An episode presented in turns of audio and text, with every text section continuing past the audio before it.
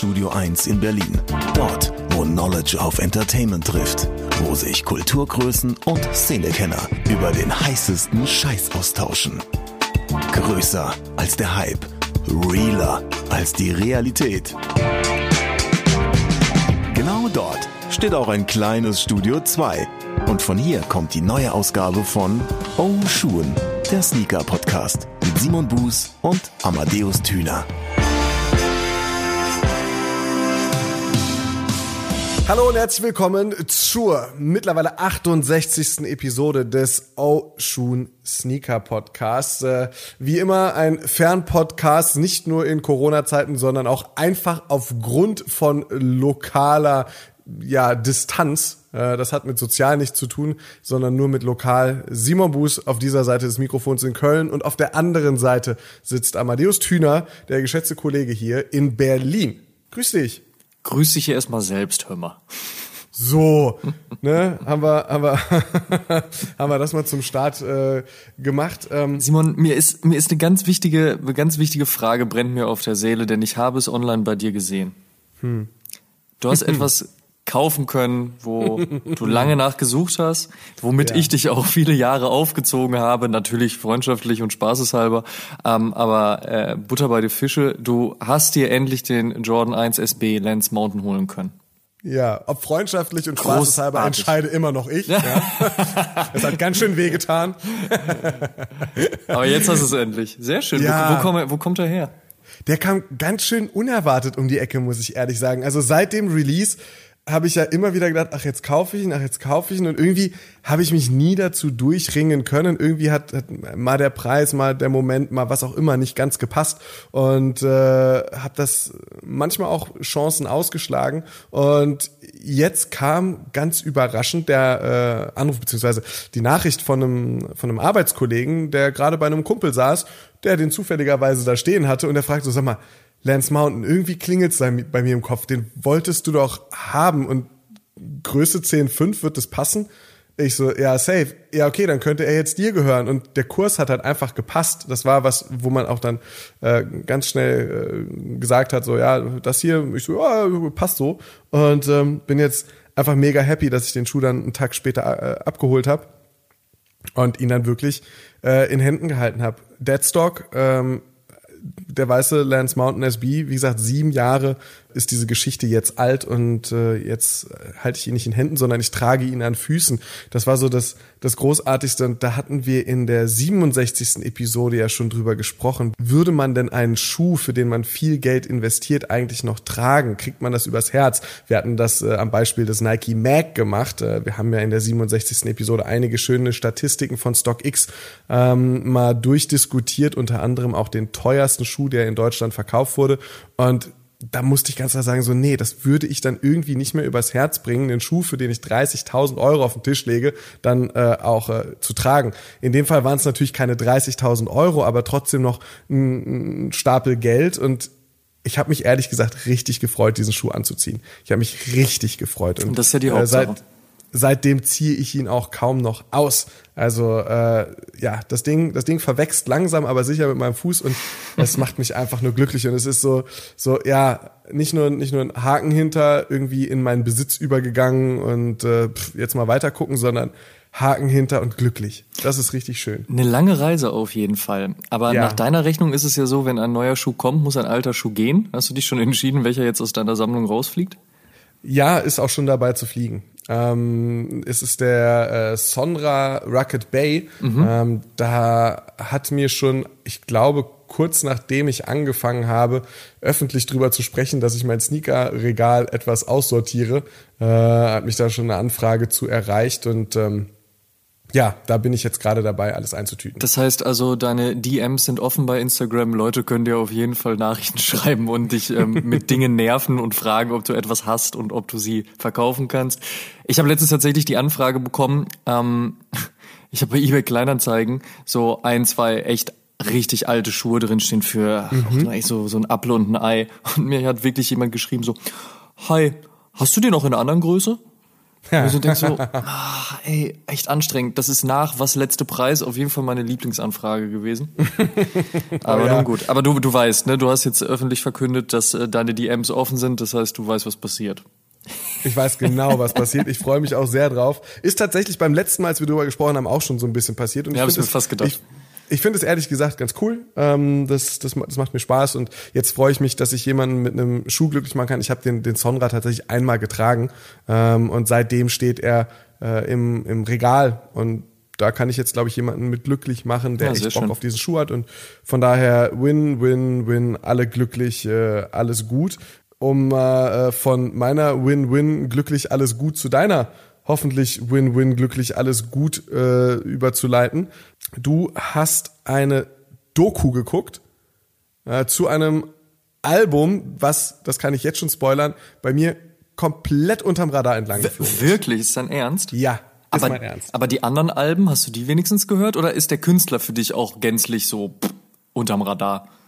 Damit müsste ich jetzt die Katze aus dem Sack lassen. Es geht um Tyler the Creator und äh, die Doku zu Cherry Bomb. Ich muss ehrlich sagen, ich habe Goblin gehört, ich habe Yonkers gefeiert, rauf und runter.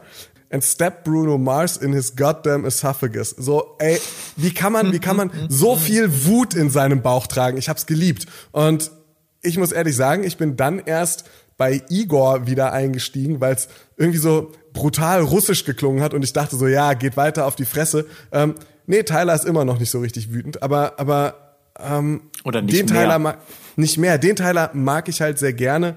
Wolf war auch noch ganz cool, aber, aber danach hat's bei mir wirklich aufgehört. Okay, verstehe. Und ähm, ja, ich mag den wütenden Tyler sehr gerne. Das verstehe ich vollkommen. Der wütende Tyler ist natürlich auch der Einstieg gewesen und genauso wie du es gesagt hast, dieses Video zu Yonkers, einfach dieses Schwarz-Weiß-Ding, wie er dann anfängt, mhm. halt auch mit den Kakerlaken zu arbeiten und so weiter, ist einfach eine Visu ein, ein visuelles Meisterwerk gewesen und das in einer Einfachheit unfassbar. Und wenn man dann halt noch diesen Typen sieht, seine Juvenilität, seine Supreme Caps, ein bisschen irgendwie auf Rosewood Avenue in LA rumhängen, ein bisschen Skateboard fahren und dann die ganze ähm, ganze Gang auch dabei und so. Und es einfach ein krasses Movement einfach. Und ich finde es total schade, dass wenn man über Rap Supergroups spricht, man sehr häufig Odd Future vergisst.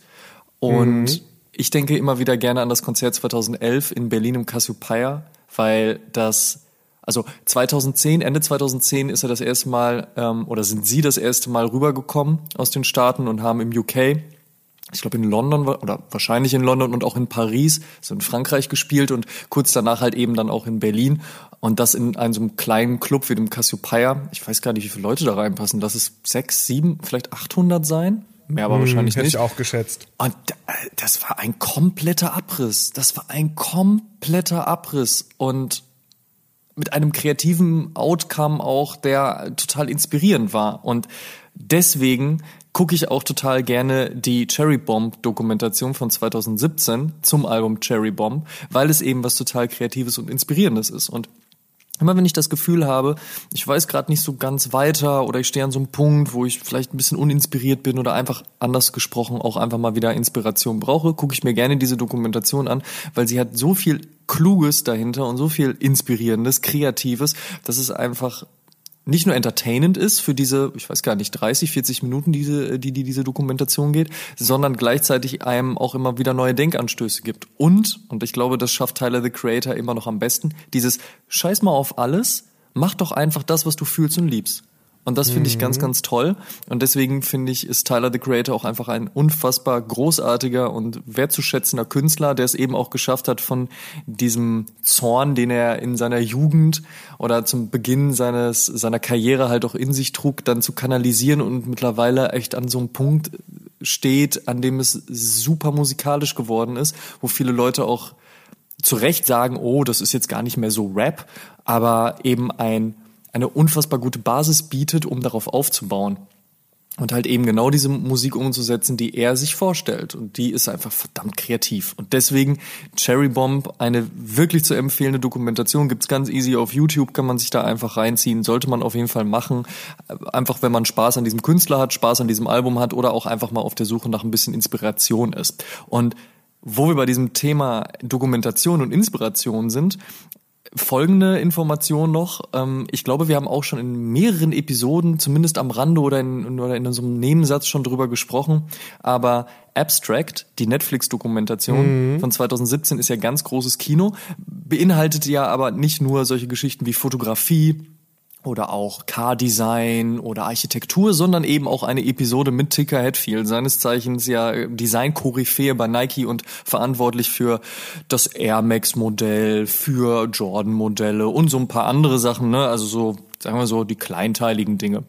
Ähm und diese Dokumentation ist definitiv auch immer etwas, was man sich immer und immer wieder anschauen kann, weil ich finde auch gerade so durch das Leben und Schaffen eines Tinker Hatfields entdeckt man immer mal wieder so neue Versatzstücke, die total interessant sind. Und ich kann mich noch daran erinnern, dass ich sie, als sie 2017 herauskam bei Netflix, das erste Mal äh, geschaut habe und festgestellt habe, wie sträflich ich den Jordan 3 vernachlässigt habe. Für mich waren in meinen persönlichen Top 3 aller Jordan-Modelle immer der Jordan 1, der Jordan 4 und der Jordan 6. Und vieles, was drumherum passierte, fand ich toll. Ein paar Sachen fand ich weniger schön. Aber der 3 kam irgendwie nie so ganz drin vor. Und erst als ich mir die Dokumentation angeguckt habe damals, ist mir so wirklich bewusst geworden, wie wichtig dieser Schuh einfach auch ist. Und das hat ihn jetzt vielleicht nicht unbedingt zu dem Schuh gemacht, der für mich allein was das Design, also die Silhouette anbelangt, der schönste ist.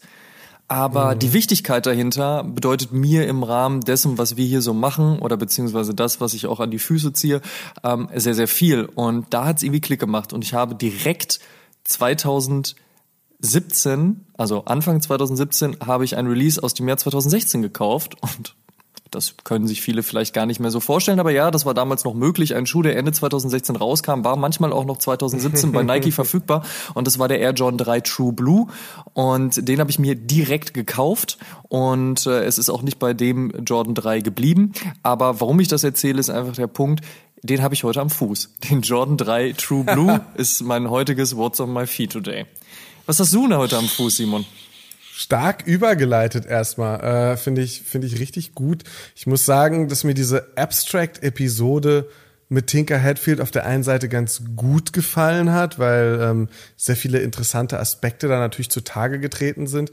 Was mir nicht so gut gefallen hat, war, dass es irgendwie so inszeniert gewirkt hat. Also so diesen surfenden Tinker Hatfield Hippie irgendwie, ich weiß nicht, es war mir, war mir ein bisschen zu viel gewollt, auch mit seiner, mit seiner total aufgeräumten Garage und da steht dann der VWT 1 drin, so, das war ein bisschen, und dann, ja, natürlich, ich longboarde halt den ganzen Nachmittag ansonsten auf meiner Straße rum. es war mir, weißt du, so, es war, es war so ein bisschen so, Mann, Alter, du hast so viel geschafft und wir glauben dir, dass du ein ziemlich cooler Typ bist. Du musst nicht wirklich in jeder Szene noch sagen so, oh Freunde, für den Drohnenshot hätte ich jetzt auch noch, noch ein zweites Longboard, da könnte ich da lang fahren. Wollen wir? Ich glaube, ähm, man brauchte einfach gutes Schnittmaterial. Mhm. Das war also aber ich weiß, was du meinst. Mir, mir, mir gefällt die Stilistik, aber mir gefällt das schon ganz gut. Ich finde, das hat, mhm. ich finde, alle Episoden ähm, von Abstract haben etwas sehr Beruhigendes.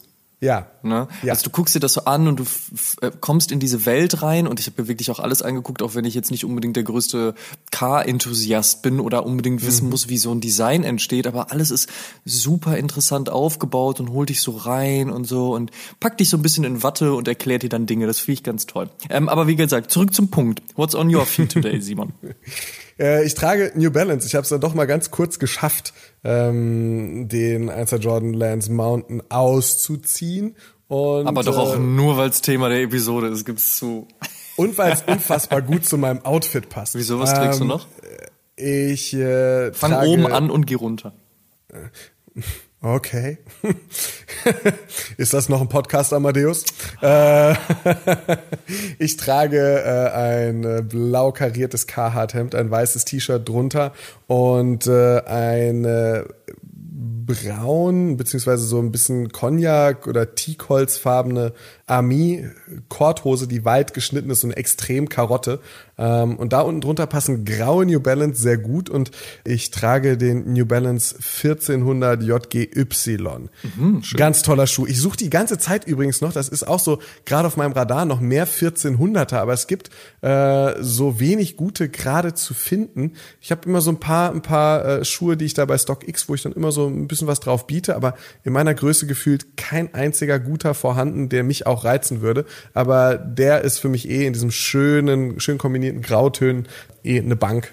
Ähm, also das ist das, was ich gerade am Fuß trage. Es ist eine sehr gute Wahl und wie ja schon bereits angekündigt oder vielleicht auch eventuell schon gelesen, Thema dieser Episode ist das Jahr 2020 für New Balance und wenn man das so lapidar sagt, das Jahr 2020 für New Balance, dann ist es auf jeden Fall eine Untertreibung zu dem Meisterwerk, das New Balance im Jahr 2020 geschaffen hat und zwar von bis mit Neuanführungen von Silhouetten, von äh, Retro äh, bis hin zu eigentlich allen möglichen Kollaborationen, die man sich so vorstellen kann, aber das auf eine so intensive, aber so gut gesetzte Art und Weise, dass man einfach ganz klar sagen kann, das Jahr 2020 steht auf jeden Fall im Zeichen von New Balance.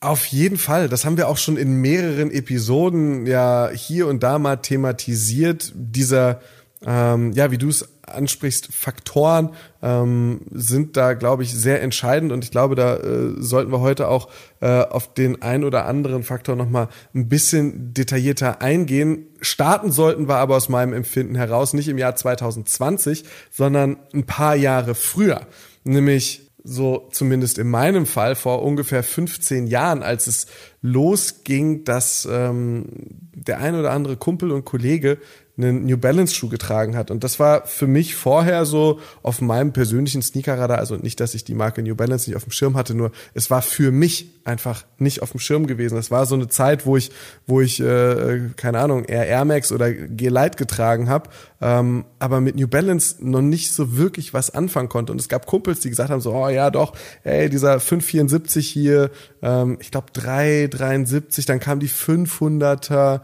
ähm, äh, 1500er, Entschuldigung, und, und auch 997, 998, so, so, so immer mehr in den Markt. Und ich für meinen Teil habe gesagt so, nee, irgendwie mein, in meinen Look, in mein Bild, in mein, in mein Style passt das irgendwie gerade, gerade gar nicht rein. Und ähm, das war für mich eigentlich auch eher so der Punkt, dass eben diese, Retro-Runner noch nicht so ganz angekommen waren. Selbst wenn der ein oder andere einen Air Max oder einen, einen Gela 3 auch als Retro-Runner irgendwie definieren würde. Sie sind von der Silhouette, von der, von der Sportlichkeit nochmal ein bisschen was anderes für mich als ähm, so klassischere New Balance. Und für mich war es dann eine Reise bis so 2013, 2014, Retro-Runner in diesem Stil auch bei mir ankommen konnten und das waren tatsächlich dann, muss man sich mal der Zunge zergehen lassen, eher diese Diadora-Geschichten, die das in mir ausgelöst haben, da ich sage so, okay, da kommt jetzt eine Silhouette, äh, in dem Fall Diadora Made in Italy und äh, mit tollen Collabs von äh, Soulbox über Hannon bis hin zu Packer und, und, und. Also da gab's ja richtig, richtig viel und Diadora war 2013, 14 wirklich ein, ein, ein Must-Have-Produkt. Und da ging es bei mir dann erst los, dass ich anfing, auch äh, auf den New Balance Geschmack zu kommen. Es gab ein paar coole 1500er. Foot Patrol hat zum Beispiel eingemacht, äh, Enzyklopädia Britannica. Habe ich gedacht so, äh, fuck my life. Auf einmal fühle ich diese ganzen Dinger, die ich vorher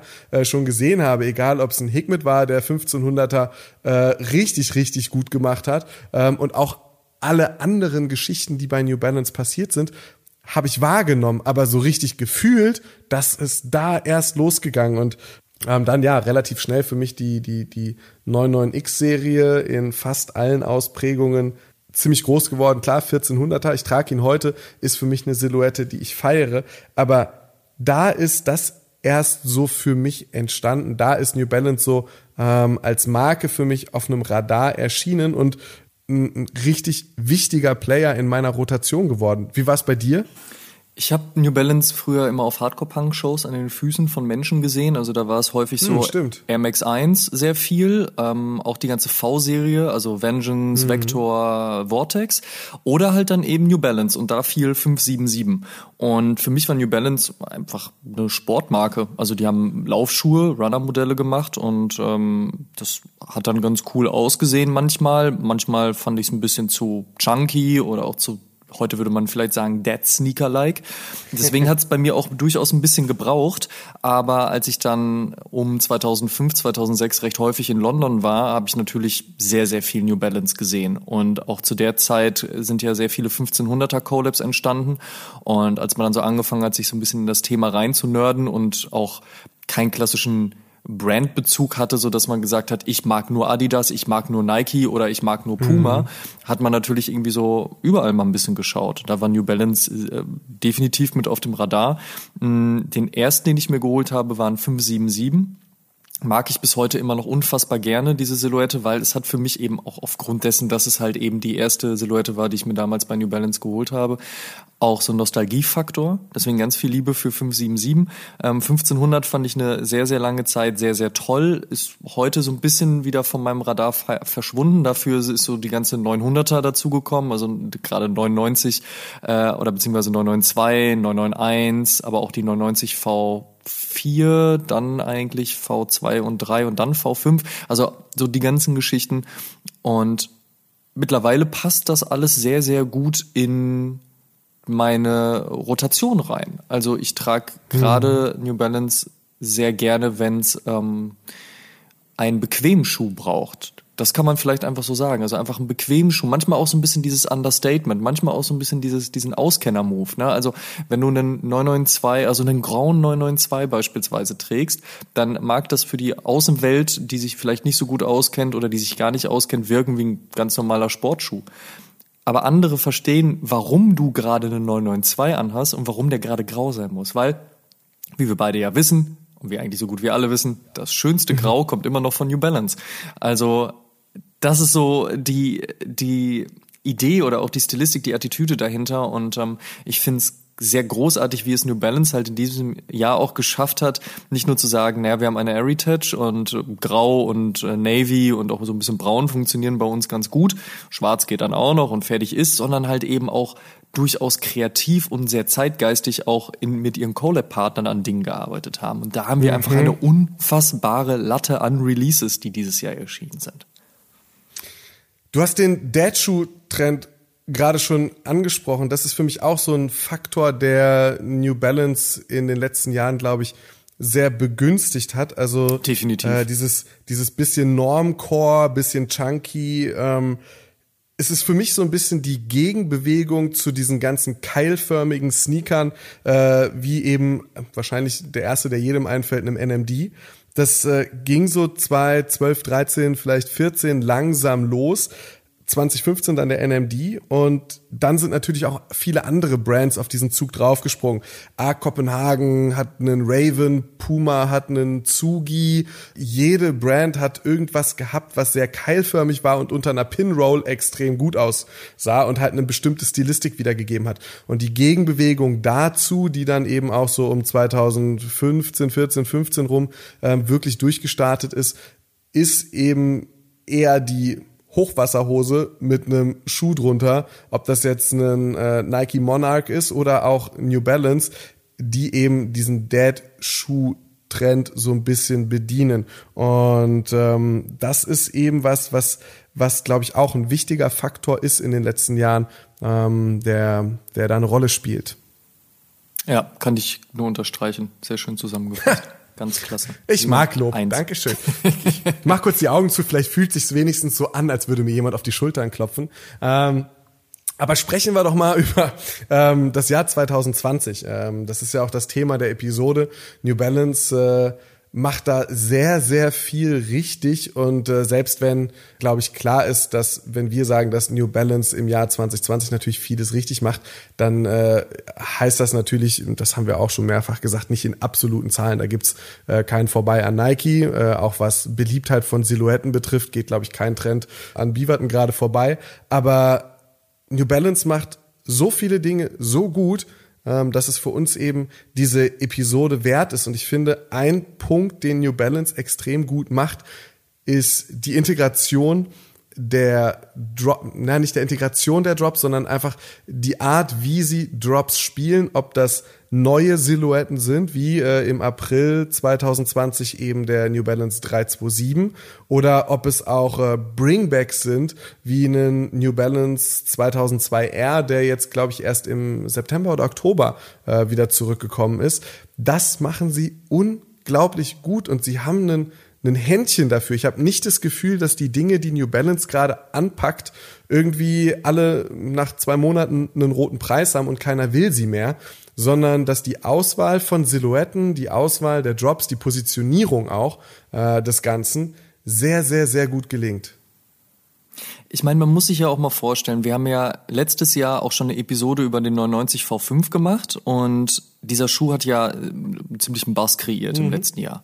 Dieses Jahr kommt mit dem 992 das erste Mal seit Einführung 2006 ein Retro-Modell raus und New Balance spielt es unfassbar klug und unfassbar groß. Mhm. Denn wollen wir uns mal kurz auf der Zunge zergehen lassen, wer alles dieses Jahr auf einem 992 gearbeitet hat. Wir haben Jound, wir haben Kith, wir haben W-Tabs, wir haben Concepts, wir haben Joe Freshgoods, wir haben Packer, Studio FY7. Also die Liste ist ja schier unendlich. Und gerade auch eben mit solchen Brands wie Jount und Kith natürlich auch eben Marken, die durchaus gefragt sind, sagen wir es mal einfach so.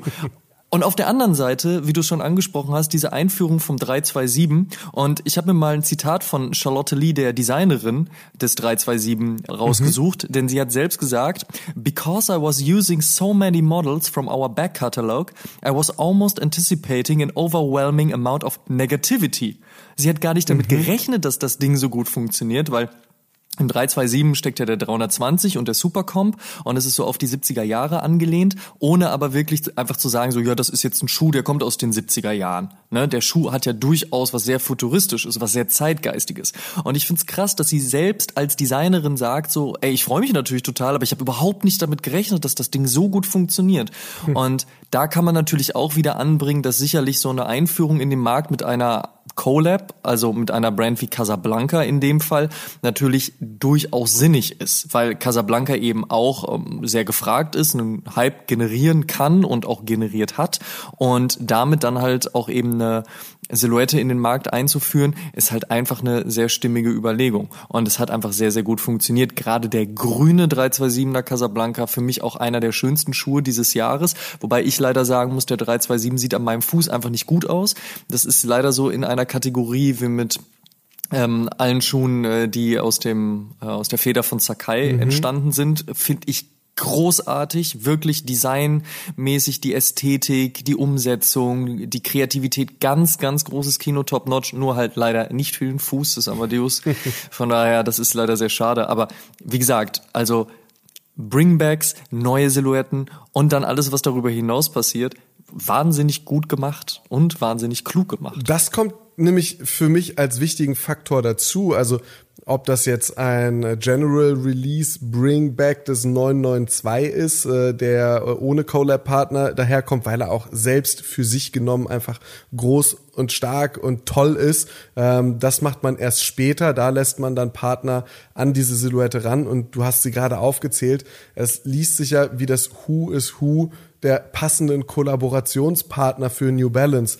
Ähm, der passenden ja, vor allem. Ja, ne? da sagst du es ganz richtig. Das sind die passenden. Das sind keine keine Experimente, keine Ausreißer, keine keine hm, ja, könnte, aber na, warten wir es erstmal ab und naja, war vielleicht dann doch nicht so geil, sondern das ist wirklich handverlesen und dann machen sie es aber, dass sie eine neue Silhouette wie den 327 mit äh, Casablanca Paris in den, in den Markt bringen. Das gleiche machen sie aber auch mit einem P550, den sie jetzt etwas später im Jahr gebracht haben. Eine äh, Cord-Silhouette, eine Retro-Silhouette, die sie mit Amy Leondor in den Markt zurückgebracht haben, die ja eben ähm, auch für sich genommen eine, eine gewisse Begehrlichkeit entwickeln. Nicht nur, wenn sie mit äh, Clarks und Nas zusammenarbeiten, sondern auch äh, natürlich mit jedem eigenen Drop und auch bekannt dafür sind, unglaublich gute New Balance ähm, Kollaborationen umzusetzen. Ähm, grandios. Das machen sie, wie du es eben sagst, von äh, dem Bringback bis hin zur neuen Silhouette Weltklasse, Weltklasse. Und was was ich auch extrem stark finde, ist beispielsweise auch der 992 mit Joe Freshcoods ist ja wirklich laut, der ist bunt, der knallt, der ist ja tendenziell eher weiter ab von dem, was man eigentlich unter New Balance versteht. Oder auch ein äh, Schuh, den Sally Bambury gemacht hat, ne? der Designer von Versace, hat ja auf dem 2002R gearbeitet. Auch einfach aufgrund dieses orange-braunen, ich will schon sagen Fells, wobei Fell eigentlich schon das Thema 2020 sein dürfte, siehe Nike SB, aber auch da wieder etwas, was eigentlich überhaupt gar nicht in diese oder in, in der ersten Überlegung ähm, für New Balance steht ja nicht laut, bunt und irgendwie vielleicht Fellapplikation, mhm. sondern eher tatsächlich ne klassische gedeckte Farben und so weiter. Und dass es aber trotzdem funktioniert, ist so beeindruckend. Und dass es trotzdem Hand und Fuß hat und eben nicht so aussieht wie, naja gut, wir nehmen uns jetzt irgendwie jemanden, also sei es einen Designer, eine Designerin, eine Brand, whatsoever, und die hat gerade Hype und deswegen machen wir das, sondern es ist sehr organisch. Mhm. Und das finde ich extrem gut.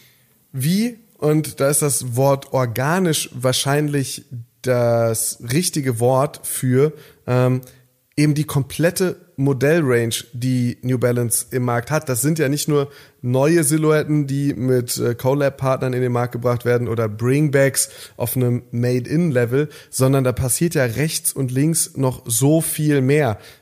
Ich gucke jetzt einfach nur mal in Richtung General Release, dann auch Made in Asia, also sowas wie ein 608, einen 452 oder auch einen, einen 530, die sieht man einfach in den Fußgängerzonen gerade an den Füßen. So, also wenn man denn mit Gesichtsmaske natürlich mal den Gang in die Fußgängerzone wagt. Aber es ist so, es ist so, das sind Schuhe, das sind Modelle, die sieht man und ähm, die passen halt auch, die funktionieren auch. Es ist nicht so, dass man sagt, okay, das Top-Notch-Pinnacle-Geschäft von New Balance funktioniert, aber den Rest der Welt juckt es halt einfach nicht. Ich ähm, habe das jetzt sehr böse formuliert. Ich hoffe, dass die Leute von Diadora mir das nicht böse nehmen, wenn ich jetzt sage, ähm, das, was eben bei Diadora passiert ist. Die haben eine Bringback-Geschichte gestartet mit super Kollaborationspartnern und einer High-End-Produktion made in Italy. Aber das, was dann als Takedown-Variante beziehungsweise als äh, GR im Laden stand, war halt teilweise einfach auch nicht wirklich gut.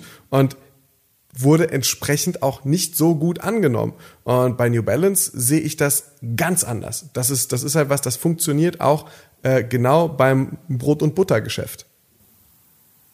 Das Brot- und Buttergeschäft, finde ich gut. Dankeschön. Ja, das ist, das ist schon Amadeus, das macht mich gerade ein bisschen fertig. Ich krieg schon zum zweiten Mal Lob diese Episode. Was ist los?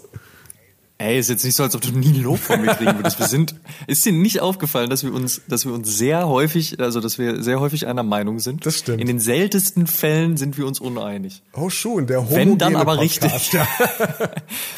Du wirst, du wirst feststellen, dass die Weihnachtsepisode, die ja dann darauf folgen kommt und gar nicht mehr so weit weg ist, auch nochmal zeigen wird, wie einträchtig wir zusammen agieren können. ja, das stimmt, das stimmt, das stimmt. Ich bin trotzdem etwas, etwas, etwas verwirrt. Und jetzt haben wir ja schon über sehr, sehr viele Punkte gesprochen, die New Balance im Jahr 2020 extrem richtig gemacht haben und die New Balance halt eben auch ähm, sehr weit vorne angesiedelt haben in äh, all unseren Rankings, also nicht nur in unser beider persönlicher Rankings, sondern eben auch im Ranking der Community und dementsprechend haben wir euch da draußen ja auch gefragt, was war denn euer Favorite Release im Jahr 2020 seitens New Balance?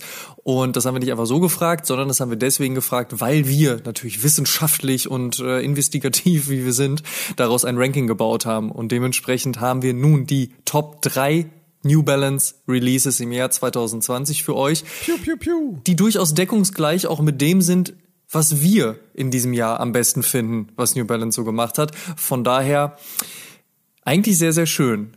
Und wir starten mit dem Platz drei. so gehört sich das von Platz drei zu Platz zwei zu Platz eins. Und auf Platz drei befindet sich der New Balance P550. Und das sowohl als General Release als auch zusammen in der Kollaboration mit Emilion Dor. Denn das war ja auch der Release, der diesen Schuh wieder zurück in den Markt gebracht hat. Und zwar Anfang Oktober ähm, in vier Colorways und halt eben zusammen mit Emilion Dor. Eigentlich kam dieser Schuh aber schon 1989 auf den Markt. Das ist vielen gar nicht so unbedingt bewusst, weil ja New Balance durchaus immer so als Running Company gilt und sich eigentlich ja auch selbst so stilisiert. Aber New Balance kann auch Basketball. New Balance kann auch ein paar andere Sportarten, aber New Balance kann auf jeden Fall Basketball und der P550 kam erstmals 1989 raus, wurde also jetzt dementsprechend 31 Jahre später wieder neu aufgelegt, vorher auch gar nicht, also zwischenzeitlich gab es gar kein Retro vom 550 und ehrlicherweise war er auch gar nicht mehr so unbedingt im Fokus seitens New Balance, beziehungsweise auch wahrscheinlich generell nicht mehr. Also mir kam der 550 jetzt vielleicht mal auf ein, zwei Bildern entgegen, aber nicht so, dass ich dachte, oh Mensch, den müsste man jetzt mal wieder zurückholen. Ich glaube aber im Rahmen dieser ganzen Chord-Silhouetten-Geschichte, beziehungsweise auch des Basketball-Hypes, also zumindest rund um Sneaker, ähm, funktioniert das sehr, sehr gut. Und das hat man jetzt, wie gesagt, zusammen mit äh, Teddy Santis von Million Door zusammen aufgesetzt.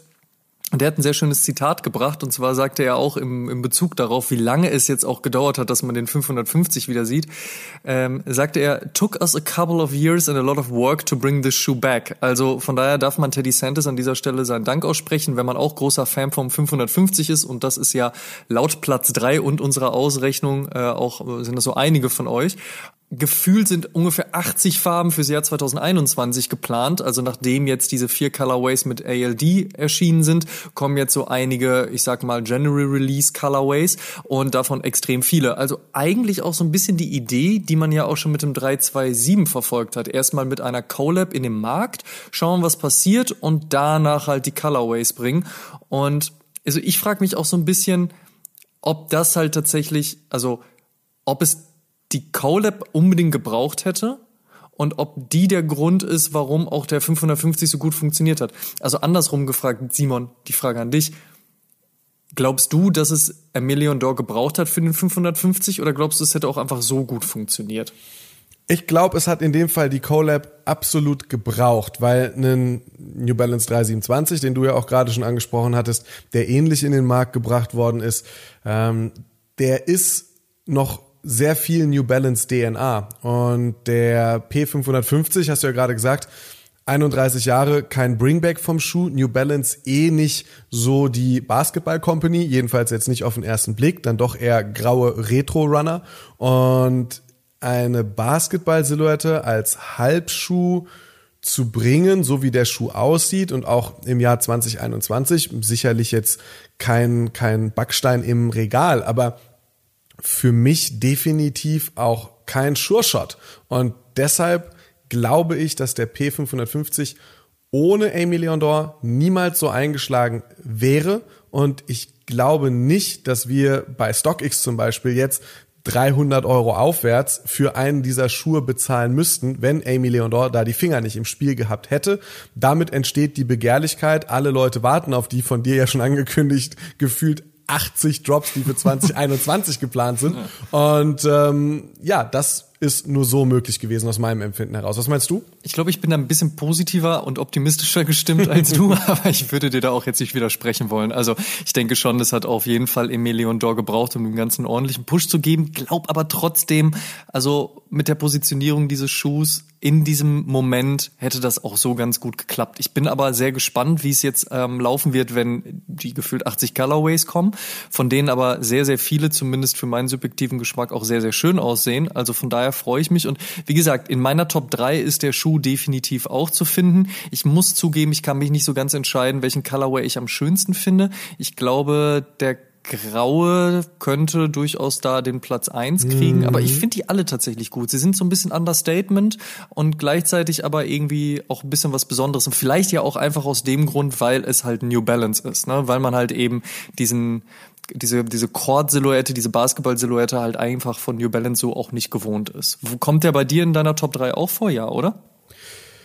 Er hat es leider nicht ganz reingeschafft in meine persönliche Top 3, muss also ich sagen. Also wäre es bei dir Platz 4 geworden, oder?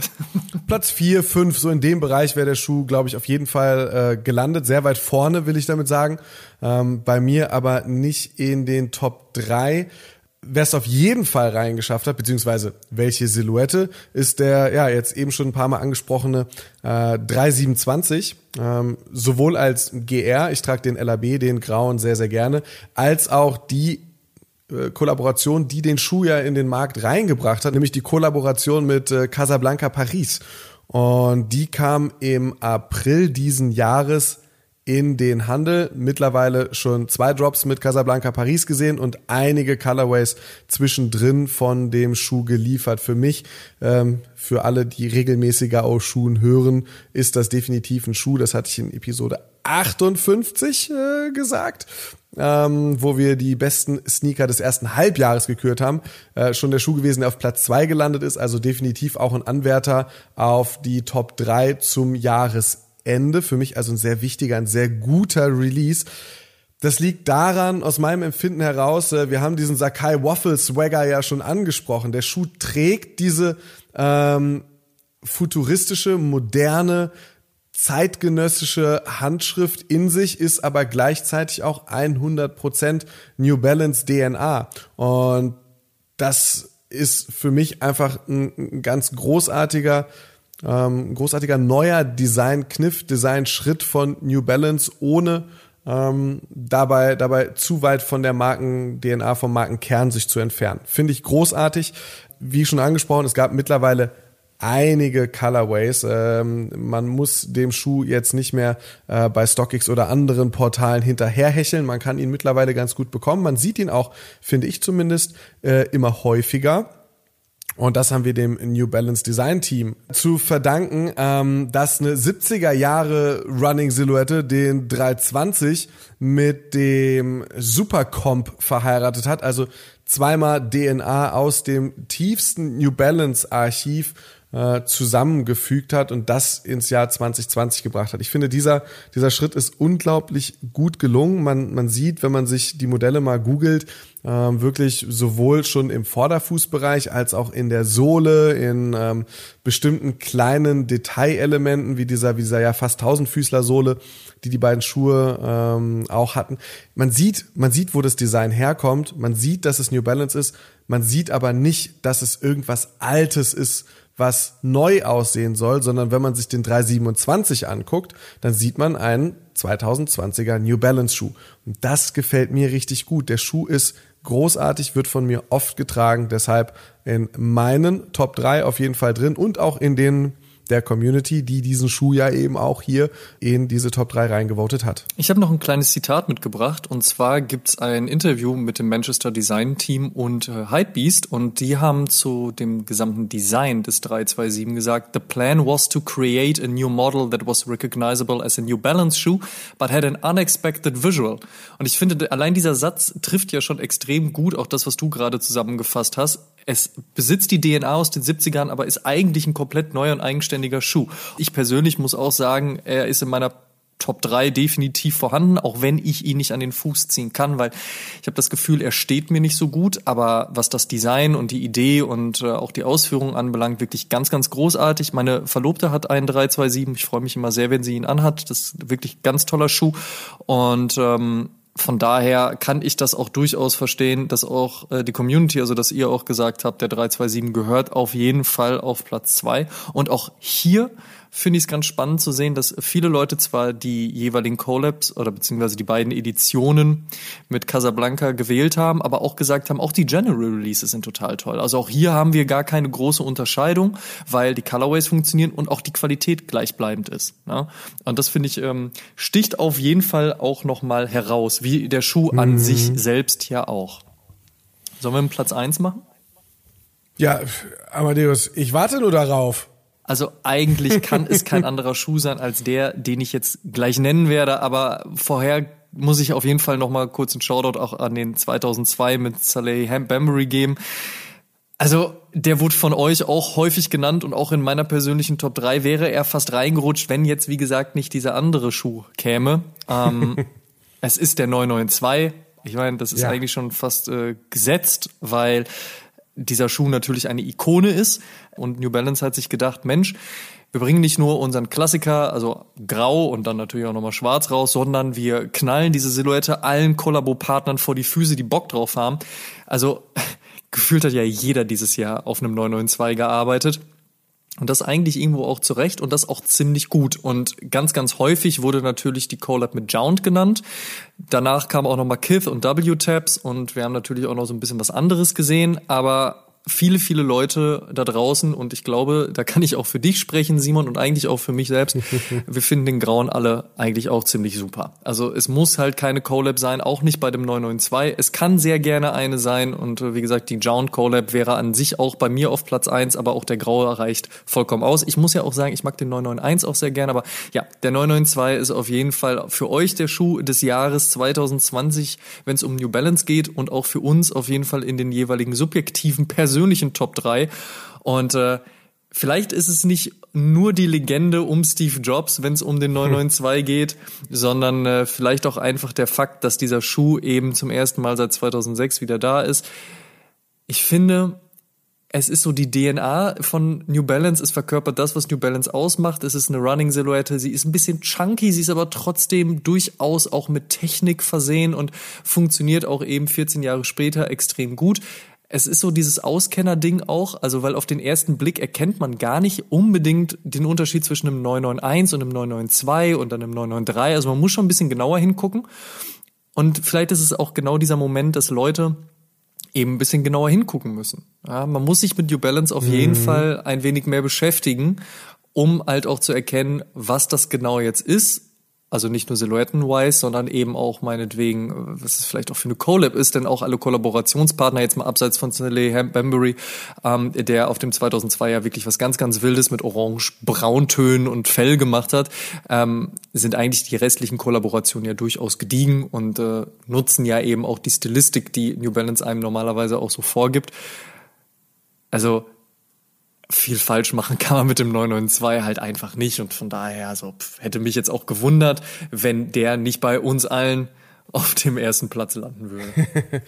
das war ja der Schuh, für den ich noch ein Community Hookup äh, bekommen habe, ähm, weil ich ihn ein bisschen verpennt habe und das glaube ich sogar dreimal, denn der kam ja nicht nur an einem Tag, sondern der kam ja so tröpfchenweise. Ja, durch, mal hier, durch Covid-19 auch, ne, bedingt. Dann mal da, ganz genau. Ja, ja. Ganz genau. Dann hat man noch gemunkelt, dass das nicht nur Covid-19 war, sondern auch in der Manufaktur irgendwie nicht alles so perfekt gelaufen wäre. Kann ich jedenfalls nicht bestätigen. Mein Schuh, mein 92er, ähm, ist äh, perfekt verarbeitet und er ist für mich äh, ja der Heritage Release des Jahres. Wir haben ja gesagt, so New Balance macht äh, die Heritage so ein bisschen aus, aber auch, wie sie es dieses Jahr schaffen, neue Drops beziehungsweise Produktdrops gut in die gesamte Modellrange zu integrieren und nicht zu viel auf der einen oder zu viel auf einer anderen Seite zu machen, sondern das sehr ausgewogen miteinander zu vermischen.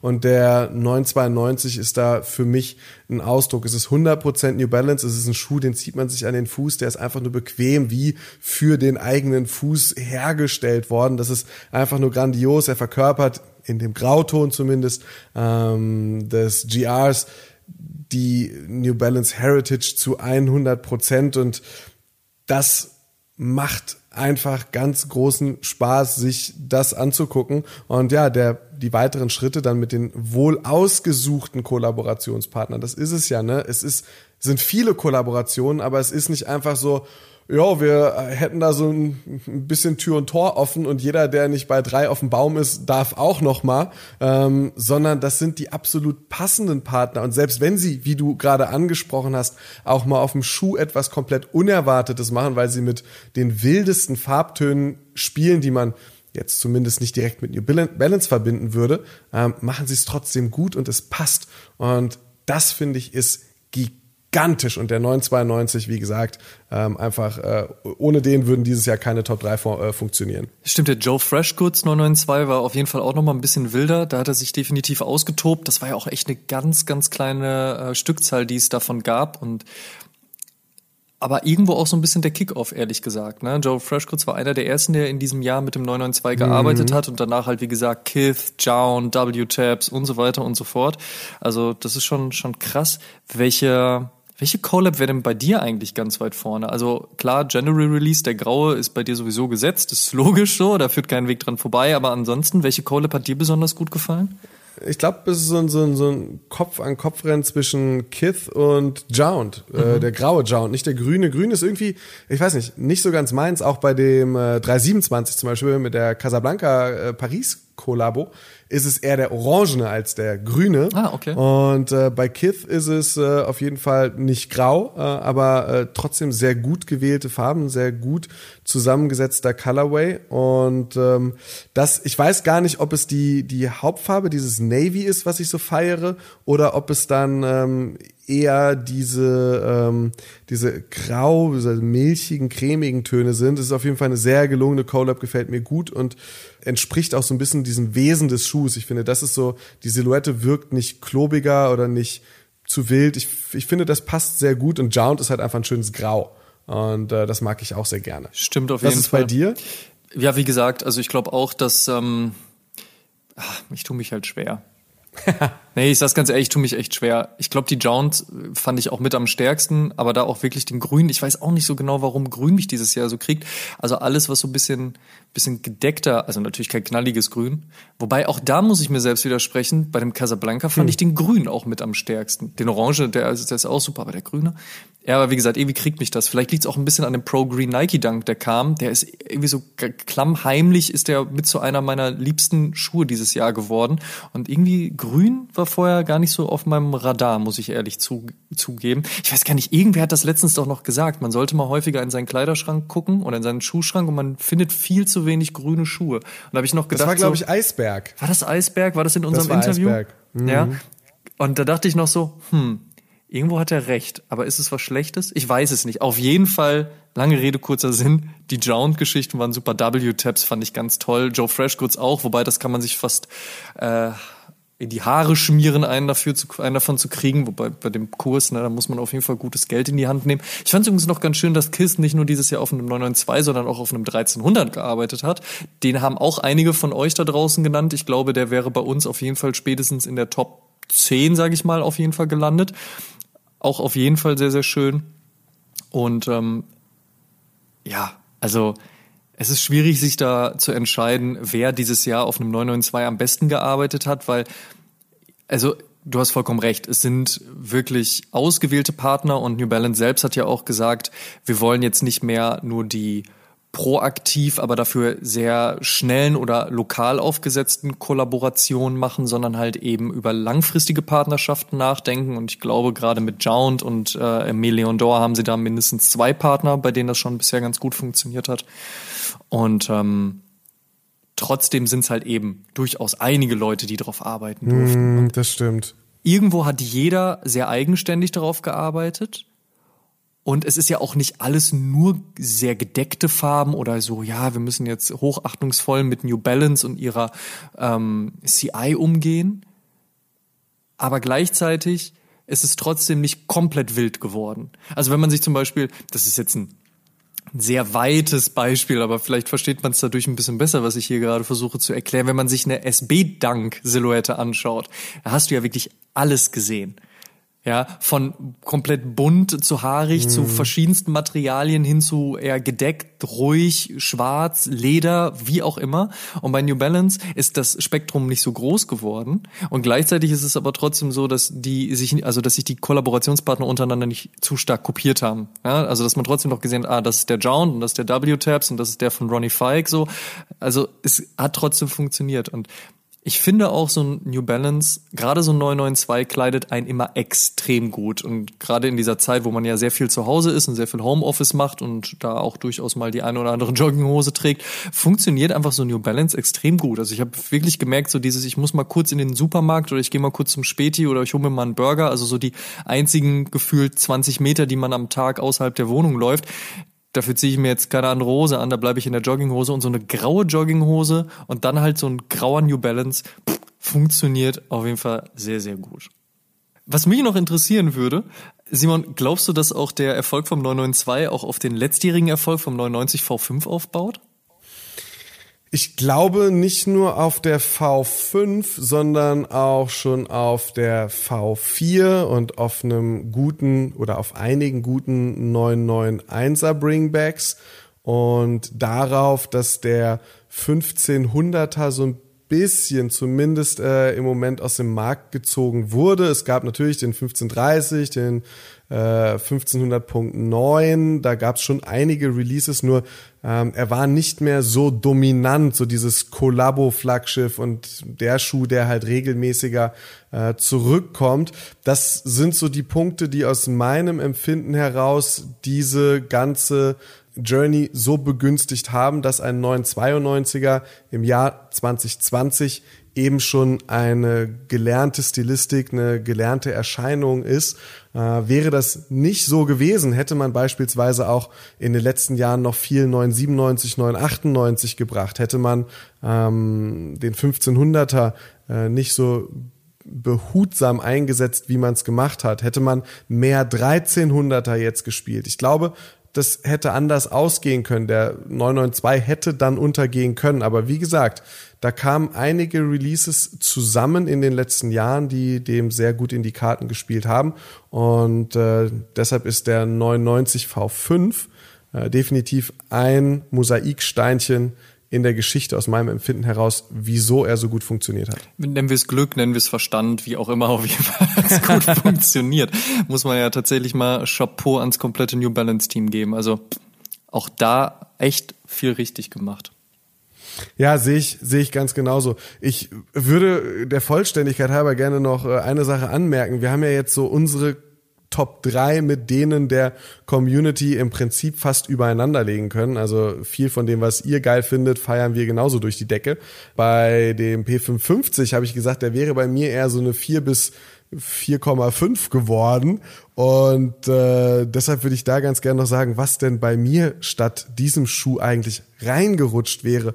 Und das wäre im Jahr 2020 eine bestimmte Stilistik, ein bestimmtes Erscheinungsbild. Das ist so dieses 2000er Running-Ding, womit ich durch den 860 V2 extrem starker Release, kein Made-in, kein, kein, kein super duper ähm, Heritage seit 20 Jahren von Ronnie Fike und Konsorten durch die Decke gecollabt, sondern einfach nur ein ehrlicher Mesh und na, wahrscheinlich Kunstleder und Kunststoff-Runner äh, in einem shiny Silbermaterial mit äh, blau beziehungsweise roten äh, Elementen und einem sehr, sehr luftigen Mesh. Und dazu kommt so ein bisschen auch so dieses 2000er Element der sichtbaren Dämpfung. Die Sohle sieht sehr technisch aus. Ähm, und das, das gefällt mir gut. Und darüber bin ich bei Silhouetten wie einem 740, einem 760 gelandet.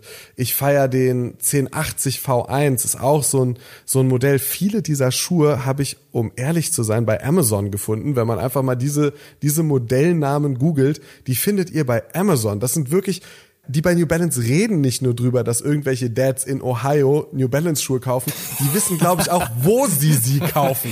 es ist unfassbar. Und dabei ist mir dann auch auf, äh, auf meiner Suche nach so ein paar 2000er Running Silhouetten der 1906 äh, ein bisschen in den Fokus äh, vors Auge gerutscht.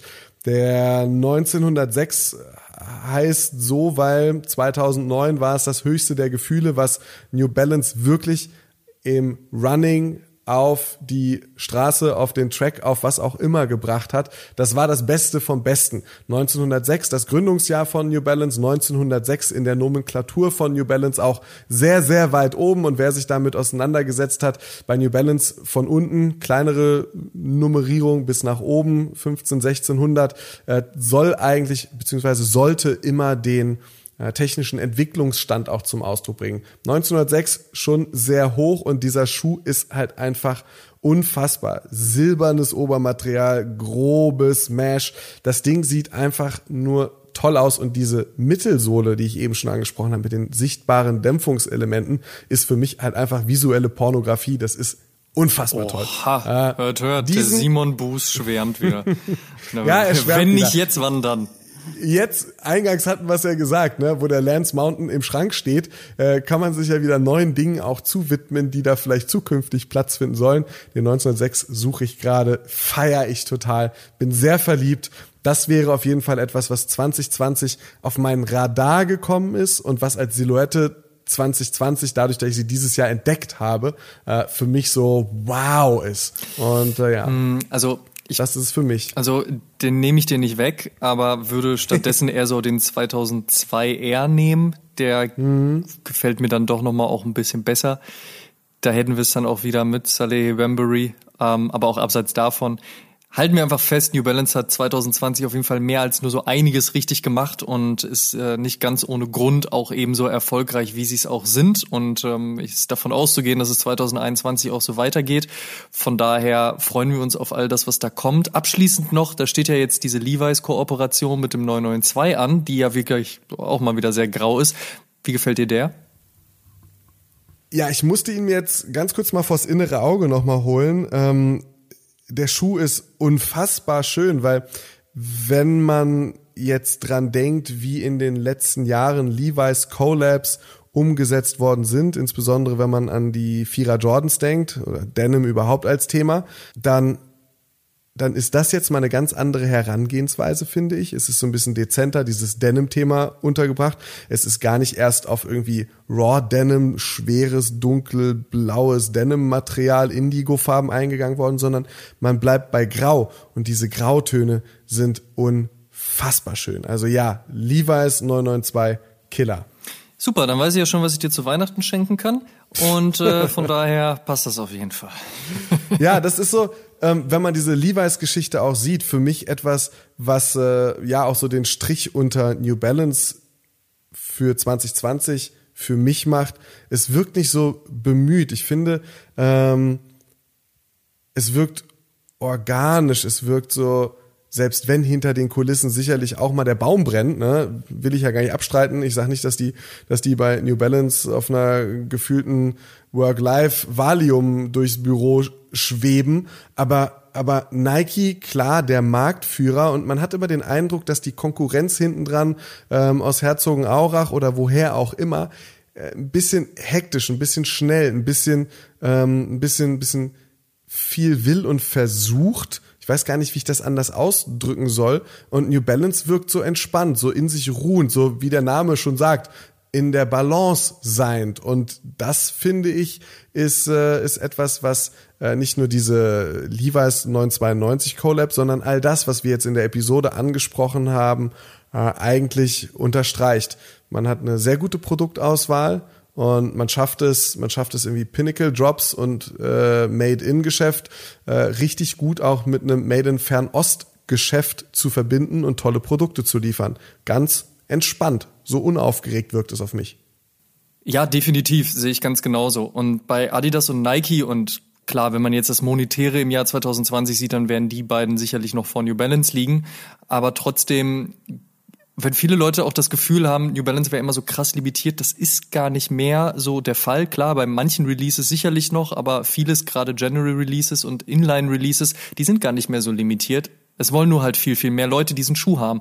Und werden viele Leute halt auch direkt wissen, okay, das ist ein Adidas so und so, das ist ein äh, Nike so und so, das ist ein Puma, was auch immer, ja, braucht es bei New Balance immer noch ein bisschen mehr Beschäftigung mit der Silhouette und auch mit der Brand. Man muss immer noch ein bisschen mehr verstehen, was steckt eigentlich dahinter, was ist die DNA, wo kommt der Schuh her, wo will er eigentlich hin wenn einem das denn dann auch, äh, wenn einen das denn auch dann interessiert und einem nicht nur ausreicht zu sagen, das ist ein Turnschuh, der trägt mich schön durch die Welt, das reicht. Von daher ist das halt auch total spannend und gibt diesem ganzen Schuh, dieser ganzen Silhouette und auch dieser ganzen Brand natürlich noch mal ein bisschen mehr Input und ein bisschen mehr Impact.